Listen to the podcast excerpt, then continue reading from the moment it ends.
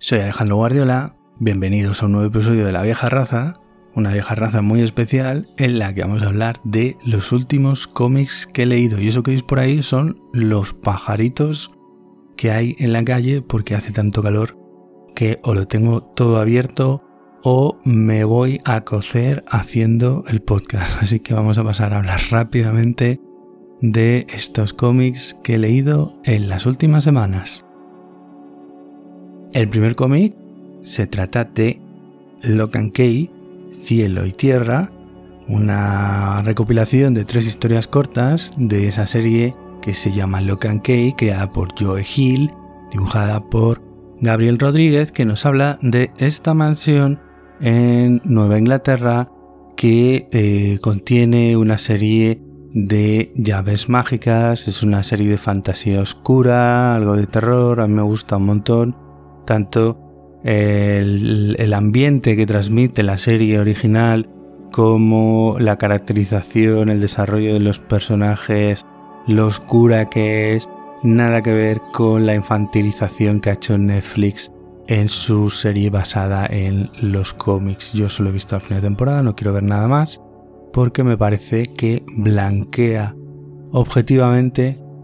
todo lo que tiene que ver con la serie, donde eh, estamos hablando de que esto es un cómic para mayores de 18 por el tratamiento de los personajes, por los temas, por la complejidad de lo que trata, por la oscuridad. Y Netflix ha convertido la serie en unos episodios poco menos que para adolescentes donde los personajes son todos superficiales. Y bueno está el, trama, el tema mágico de las llaves y de la mansión de los Locke por ahí pero poco más. No vale para nada la serie, no os aconsejo absolutamente nada que la, veáis. Para mí es un rotundo eh, fracaso de, Netflix en intentar adaptar un material que es excelente y de sobresaliente de partida. Pero vamos a, que lo, a lo que nos trae aquí, que es hablar de Locan Key, Cielo y Tierra. Eh, evidentemente, cuando una serie como esta, que es cerrada, tiene tanto éxito, tiene una adaptación televisiva, pues eh, aunque la historia principal esté cerrada, pues eh, tanto editorial como autores aprovechan sacarle el máximo partido posible al, producto original y pues eh, esta especie de historias cortas en forma de precuela en tapadura se publicaron en el año 2017. Entonces ya tiene, ya tiene algún añito y es que este mes han sacado un tomo bastante gordo, eh, Panini, de, de Locan Cake, que es quien publica esta serie en España, con eh, otras historias y un crossover que hicieron con Sandman. He publicado todo ello, tanto el crossover con Sandman como esas historias cortas de las cuales se repite una de las que está aquí, en un tomaco de a 24 euros el kilo, digo de a 24 euros. Entonces, bueno, pues eh, mm, me interesa sobre todo por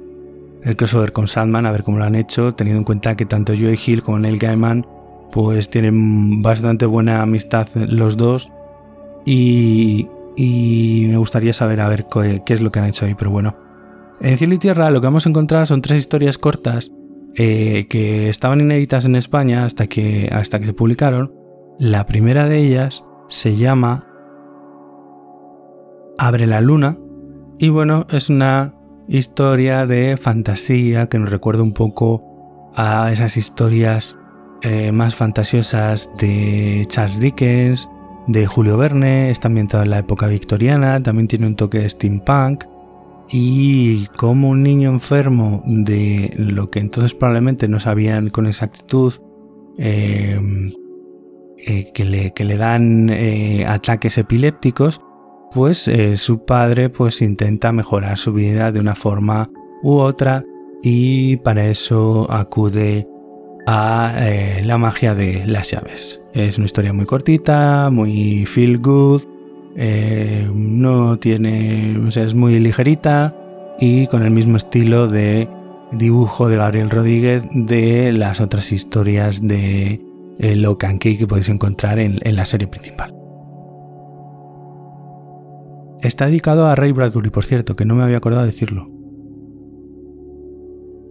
La segunda historia que tenemos se llama Greenhouse. Esta es un poco más oscura, ya que nos trata una época, la época de, los gángsters de los años 30, y cómo unos gángsters que realizan un, atraco en, la localidad en la que está la mansión de los, de los Locke, eh, descubren, se acercan allí para ocultarse después del atraco porque uno de ellos había trabajado cortando los setos de, la mansión y poco menos que eh, intentan ocultarse allí para pasar el secuestro y bueno pues como estas personas, estos gángsters violentos eh, mm, afrontan y, más o menos secuestran a los miembros de, la casa de, los Lo que están en ese momento y como descubrirán a su pesar que no han hecho demasiado bien en meterse en ese lugar y por supuesto, claro, lo aprenderán por las malas.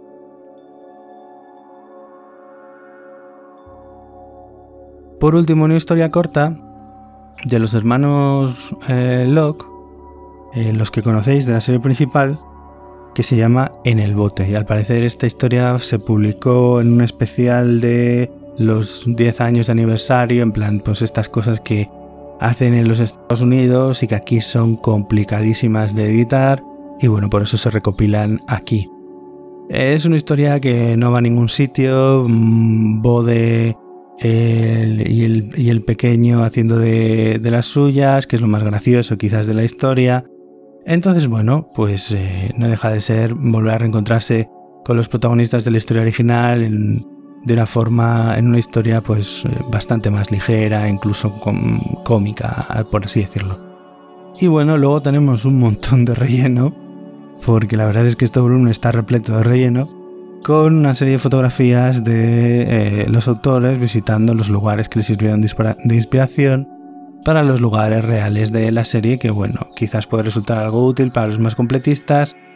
Eh, no es mi caso, me parece que es meter rellenaco al kilo en el, en el tomo para cobrarte 12,95 por una tapadura que realmente, si solo tuviera las tres historias, pues no pasaría de 7 euros.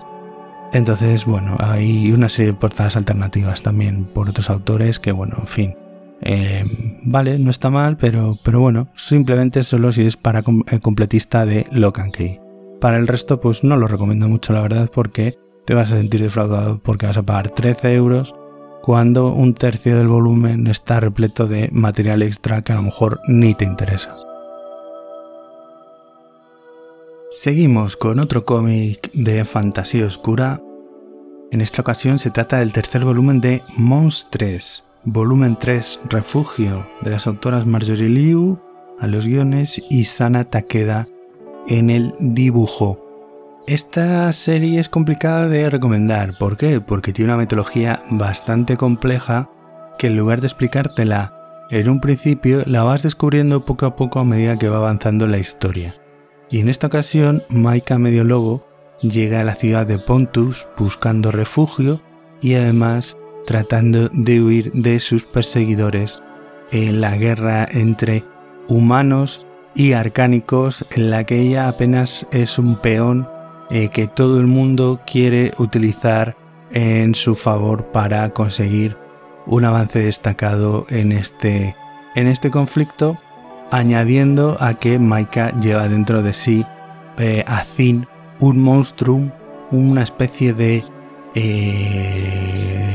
deidad de tipo Lovecraftiano que no es capaz de controlar y que vamos viendo a medida que va avanzando la serie que va tomando más parte y va dejándole menos el control a la propia eh, Maika. Y por ahí en medio pues como ella trata de ponerse en contacto con eh, las autoridades para eh, intentar ir sobreviviendo y poco a poco ir consiguiendo más información, conocer más sobre su pasado, sobre su madre y también sobre ella misma y todo el mundo que le rodea, que ya digo, a veces es complicado de, de entender, sobre todo en un principio. Luego tenemos al final de cada episodio una especie de lección de historia sobre el mundo contada por los gatos que es bastante graciosa y ahí nos van dando lo que es una comprensión un poco más detallada de lo que es la mitología que al principio cuesta un poquillo entrar en ella porque es realmente compleja, no es eh, buenos y malos, dos facciones unos y otros, no es mucho más complejo que eso. Están los arcánicos, están los humanos, están los descendientes de los dioses y luego ahí dentro de cada uno de ellos hay diferentes facciones. Hay brujas, eh, hay objetos sagrados que poco menos que te convierten en, en un dios. Hay deidades eh, encerradas en objetos esperando a salir. En fin,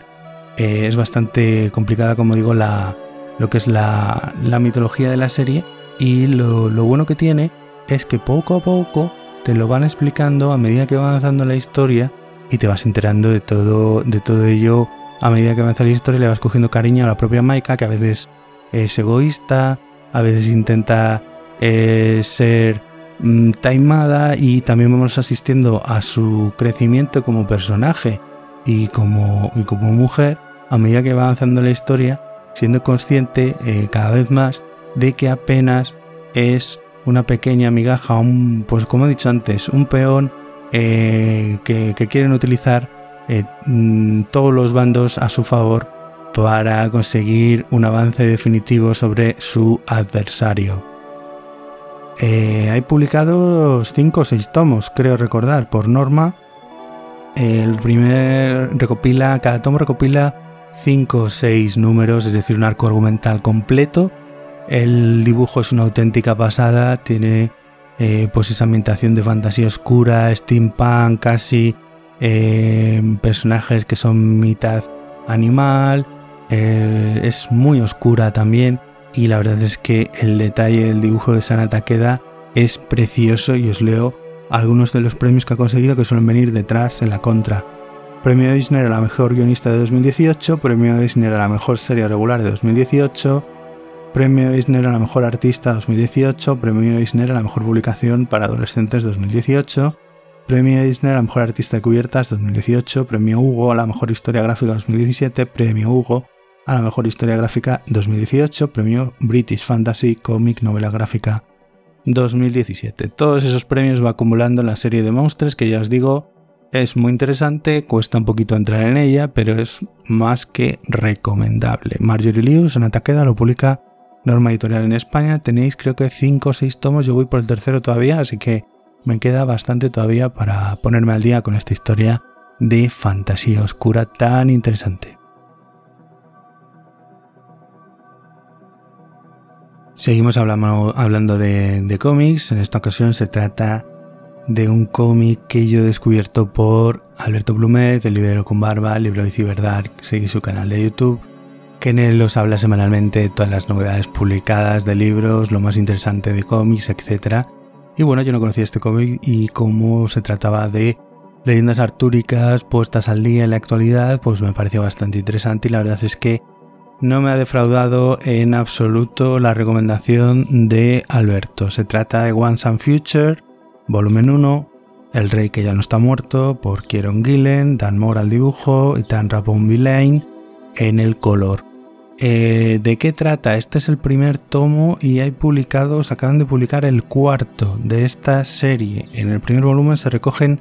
los seis primeros números de la serie. Está publicado en España por Planeta Comic y de lo que nos trata es que unos nacionalistas en el peor momento de eh, Gran Bretaña descubren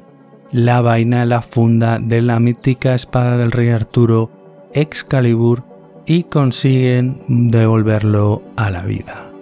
Este eh, rey Arturo, como será, como es este fantasmal rey Arturo, eh, que trata de recuperar toda su corte de caballeros de la tabla redonda, pero que es un rey Arturo fantasmal, eh, racista, nacionalista, porque no olvidemos que la mayoría de las leyendas que ponen al rey Arturo como protagonista se trataba de un rey britano celta y la historia parece refrendar eso, que era un caudillo britano celta que pudo existir alrededor del siglo VI cuando las invasiones de los anglos, de los sajones y de los jutas a la isla de Gran Bretaña. Con lo cual sería un rey celta que odiaría a muerte a los anglos y a los sajones, o sea, la mayoría de la población actual de Reino Unido que desciende de los anglos y de los sajones. Muy pocos eh, serían de pura esencia celta y esa es una cuestión que se trata en este libro y bueno, eh, el protagonista es eh, Duncan Duncan Maguire, que sin comprarlo ni verlo, un día en una cita le llamaban diciendo que su abuela Bridget, que está en una residencia de ancianos, se ha escapado y va a buscarla. A partir de ahí, pues eh, va a tener acceso a unas revelaciones, a unos secretos sobre su familia que nunca había conocido y conocerá un aspecto de su abuela que jamás había conocido exactamente igual. Y juntos se van a enfrentar a la amenaza de todos estos seres fantasmales que tratan de recuperar la antigua Bretaña del el rey Arturo eh, que mm, va a tratar de recuperar el Grial, eh, la propia Excalibur y además a todo su corte de caballeros de la tabla redonda. Tiene mucha acción, no se para demasiado en los detalles, te mete enseguida en, en el medio de la cuestión, o sea, empieza en media res, no te, no te anda haciendo ningún tipo de introducción y la verdad es que se agradece bastante por lo ágil que es, la dinámica que tiene y el ritmo rápido que tiene. Yo es que eh, leí de una sentada los seis, los seis episodios de los que está compuesto el volumen, la recomiendo mucho y me gustó mucho el tratamiento que tiene el hecho de devolver a la vida esa figura mítica que acudirá cuando Inglaterra esté en problemas, el rey que fue y será y todas esas cosas de las leyendas artúricas, pero que en realidad es otro tipo de, de rey eh, del que se dice en las leyendas. La verdad es que el tratamiento me gusta bastante, la voy a seguir. Eh, tiene cuatro tomos publicados en la actualidad y dentro de poco me voy a hacer con el segundo porque me ha gustado bastante y la recomiendo un montón. Once and Future, volumen 1, El Rey ya no está muerto, pone de actualidad las leyendas artúricas, publicado por Planeta Comic.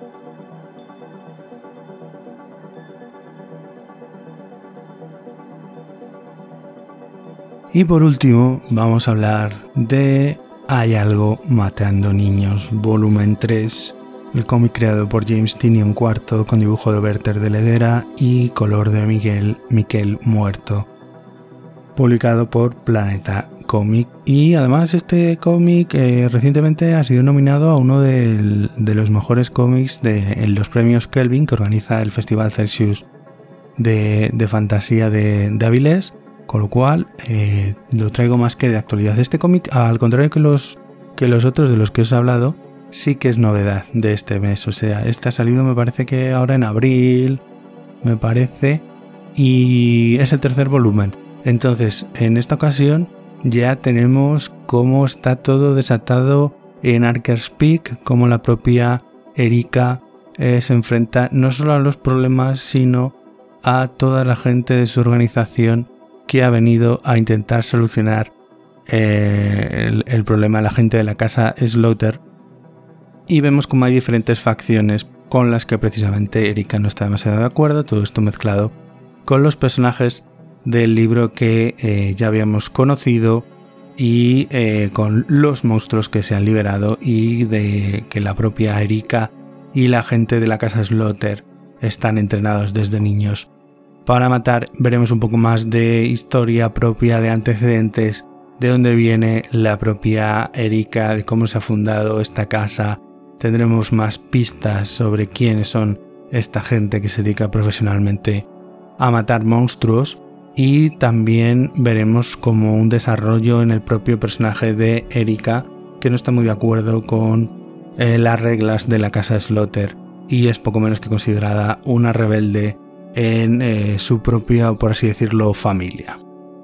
Y bueno, con este volumen realmente pues termina eh, como si fuera un arco argumental. Y nos han puesto un continuará, veremos a ver dónde continúa, pero en principio, eh, si no queréis seguir la serie, con esto, en estos tres volúmenes pues constituyen un propio arco argumental. El dibujante sigue utilizando esta técnica que tanto me gusta a mí, que es utilizar las dos hojas de la página como si fuera una sola y estructurar los paneles de las viñetas a lo largo de estas dos piezas, con lo cual compone toda la parrilla de paneles de las viñetas como, como si tuviera una especie de formato panorámico y la verdad es que está muy chulo porque te abre mucho el campo de lo que es la narrativa y al mismo tiempo la restringe la comprime cuando quiere hacer que la sensación o lugares cerrados que sientas al leerla sea más opresiva. Y la verdad es que este juego entre utilizar eh, la hoja,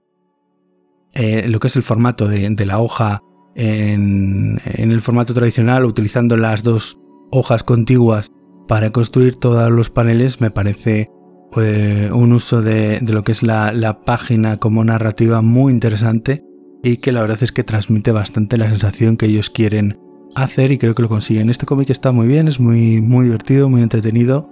Se lee súper rápido y la verdad es que estoy esperando a que saquen el siguiente porque supongo que esto es serie abierta y que continúa, porque al final pone un continuará. No sabemos si con las aventuras de Erika Slotter o con las aventuras de cualquier otro miembro de la casa de los Slotter. Pero seguro, además este guionista me está gustando mucho, James tiene un cuarto, lo estoy leyendo en varias historias y creo que ahora mismo es uno de los eh, guionistas que están un poco eh, en ese momento eh, dulce, brillante, de contar historias oscuras y bastante originales como puede ser esta. hay algo matando niños, lo podéis encontrar en Planeta Comic, el tercer volumen,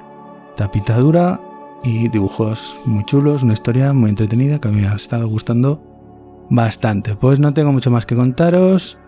Este, la vieja raza rápido, sin guion, pim pam pum, bocadillo de atún y reseña de los últimos cuatro cómics que he leído. No tengo mucho más que contaros, espero encontraros en próximos episodios de la vieja raza, ya sea una película, una serie, un cómic, un libro. Y bueno, no tengo mucho más que contaros, os espero en otro episodio de La vieja raza. Muy buenas noches.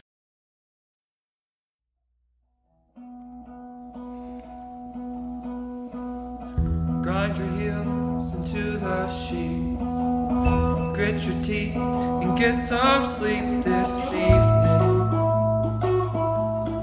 Counting sheep,